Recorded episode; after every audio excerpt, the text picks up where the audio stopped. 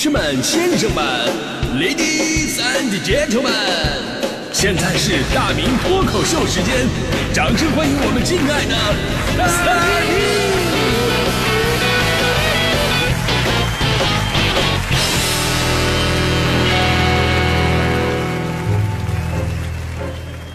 明！好，欢迎各位来到今天的大明脱口秀，我是大明啊。这个一八九二年的十月二十八号，史上第一部动画片公开放映，所以呢，世界动画协会呢，就为了庆祝这个具有时代意义的日子，就定下了十月二十八号是国际动画日。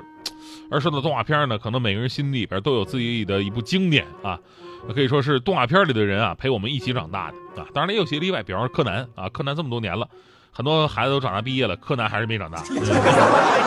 但我觉得最过分的还不是他，最过分的应该是大雄。我小学的时候他上小学，我上中学了他还上小学，我上大学了他继续上小学，我工作我都十几年了，大雄依然上着小学。对这事儿我就很生气啊！我妈说这没什么，因为在我妈上小学的时候，大雄就已经上小学了。当然，不是所有的动漫呢都这么不严谨。你比方说，我刚才说了，我特别喜欢看《足球小将》。足球小将就特别的真实，虽然说里边的射门动作啊，经常一个比较反科学，被大家伙吐槽，但是足球小将起码是一个正常的成长的时间线。我们小的时候看这个大空翼踢小学和中学的比赛，后来呢，随着我们自己长大了，大空翼呢也去踢了世青赛，后来又去巴西圣保罗踢职业联赛，还再后来呢又到这个欧洲踢西班牙的甲级联赛，一路上经历什么娶妻生子啊，包括孩子的成长，这个才是跟我们这代人同步成长的。哎，我妈有的时候跟别人介绍我的时候说：“哎呀，我儿子做事特别有恒心，看个动画片都能看二十年。”只不过在这里，我还是想吐槽一下，最新的足球小将都已经出现球员能踩着球往前飞行的这种动作了，特别像《蜀山奇侠传》里边的这个御剑而行。要不咱真的是这个高桥先生，咱们就结束吧啊！就再再不完事儿，我觉得大空翼都变成太空翼了，这个。但是，其实对我来说，还有一个动画片非常经典，开场的词儿我记得特别的熟悉。嗯，我叫阿德拉，活曼的亲妹妹。我是水晶城堡的守护者，这是顺风马，我的坐骑。有一天，我获得了奇迹般的秘密。当我抽出剑说道：“赐予我力量吧，我是希瑞。”只有几个人知道我变成希瑞的秘密，他们是希望之光、拉瑟夫人和考尔。我和起义军朋友们一起为解救伊西利亚与罪恶托达可进行着战斗。我小的时候背这段词儿，我就特别的熟。妈当时质问我说：“你怎么背课文就背不下来呢？”我说：“这个真不一样。希瑞九十多集，每一集前面都是这段话，谁记不住？而且后来等我长大了，我才发现，希瑞啊，作为这个美国动画片，它开场白基本上就是现在很多美剧的套路。你比方说美剧现在《绿箭侠》的开场，我叫 Oliver Queen，我被困在孤岛上。唯一的目标是活下去。如今我将完成父亲的遗愿，参照着他留给我的这份名单，将这份城市的毒瘤一一一打倒。为了达到个人目的，我必须成为另一个人。我是 Olive Queen。闪电侠的开场，我是巴里艾伦，我是世界上最快的人。一次意外让我拥有了超能力。对于外界来说，我只是一个平凡的法学法医科学家，但私下里我用我的速度打击犯罪，并寻找跟我一样的人。我就是 Flash。真的，我觉得这种开场方式还真的挺不错的啊！以后咱们节目也可以借鉴一下。我就把自己的这个关键的节目信息，我放在节目的最开始，就是节目最开始，往往是大家伙儿这个注意力最集中的时候嘛，以后就能更好的记住我。我以后应该这么介绍我们节目：节目刚开始一放，我叫大明，领导的干儿子。我是向快乐出发节目的主持人，这个是古大迪，我的坐骑，不是我的搭档。对外界来说，我们只是一个平凡的主持人，在私下里边，我们用快乐影响了整个宇宙。哎，I'm Starming，开场就立马有了超级英雄的感觉了。所谓的动画片啊，对一个人的影响真的太大了。那天咱们新闻说了，说以后坐高铁，你可以选择选择这个静音车厢的新闻。然后有人说了，哎，静音车厢特别好，那孩子们怎么办呢？对吧？有人说了，说我们可以把孩子们都弄到一个车厢里边。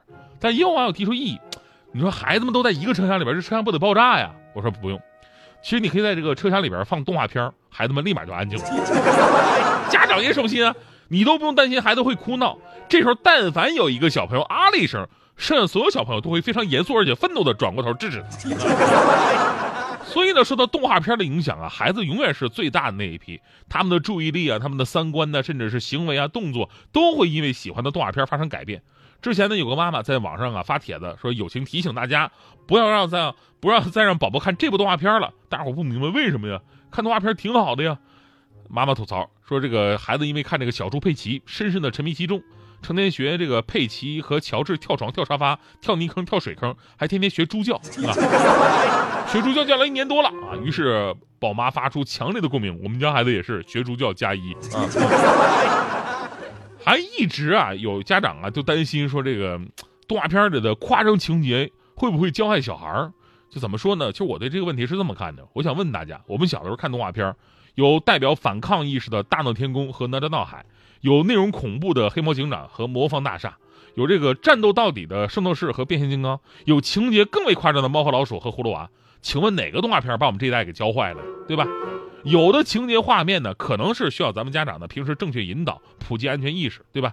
但是不能说动画片里边一点刺激的内容都没有啊，一点打斗都没有，那那还有什么意思呢？对吧？而且呢，很多情况之下，大人的思维跟孩子呀是不一样的，我们想的东西可能更复杂一点。比如说，现在你再去看当年的动画片，很多的想法都会发生很大的改变。当你看大头儿子跟小头爸爸小的时候，哟，觉得家庭温馨幸福啊，有的时候斗智斗勇挺好玩。成年人看到就会想，为什么儿子长得不像爸爸？关键是他妈脑袋也不长这样啊。直到有一集看到了隔壁的王叔叔，才豁然开朗，哦，原来是这个回事啊。看喜羊羊啊，小朋友看到里边是这个羊村的和谐啊，灰太狼的蠢萌啊，还有喜羊羊的勇敢，美羊羊的可爱啊，对吧？成年人看到的就不一样。啊！成年人一看到美羊羊，明明是一只母绵羊的设定，为什么会长脚？对吧？公羊才长脚，难道美羊羊是被阉？成年人的世界，它就是这么没意思。你看海绵宝宝，你更看不了啊，对吧？派大星作为一只海星，为什么掉在水里他会喊救命？对吧？螃蟹老板为什么要卖蟹黄汉堡？这跟孙二娘卖人肉包子有什么区别？所以说，成年人呢，请给动画片多一些天真的空间。那不仅是孩子，也是我们每个人最纯真、最简单的一片天地了。我们不用那么复杂的去思考，也不用说接受现实条件的限制，可以在二次元的天这个宇宙里边天马行空。我们总是说中国要发展动漫产业，相比于技术，动漫产业需要内容和饲养的更大的包容。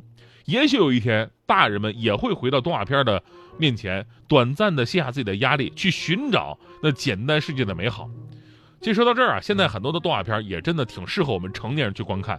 比方说近些年的国产动画，从《魔童降世》啊、姜子牙呀，再往前倒饬倒饬《大鱼海棠》啊，啊，还有可以说是为国产动画翻身，呃，可以说起到至关作用的力作，就是《大圣归来》，对吧？当时完全是靠口碑逆袭了票房，创造了国产动画的票房神话。我记得当时我也是慕名而去啊，电影院里边我看那个《大圣归来》。我旁边有个小孩就问他妈：“妈妈，妈妈，这是不这不是动画片吗？为什么这么多大人也来看呢？”他妈妈说了一句话，真的是当时就让泪奔了。他说：“因为这些大人，他们一直在等大圣归来呀，等着等着，他们就长大了呀。”长路漫漫，烟残尽，独影阑珊。谁叫我身手不凡？谁让我爱恨两难？到后来，肝肠寸断，幻世当空，恩怨休怀，舍吾厘米，尘不改，且怒且悲且狂哉。是人是鬼是妖怪，不过是心有魔债。叫一声佛祖回头望，贵人为师生死无关。结，只愿三聚不分离。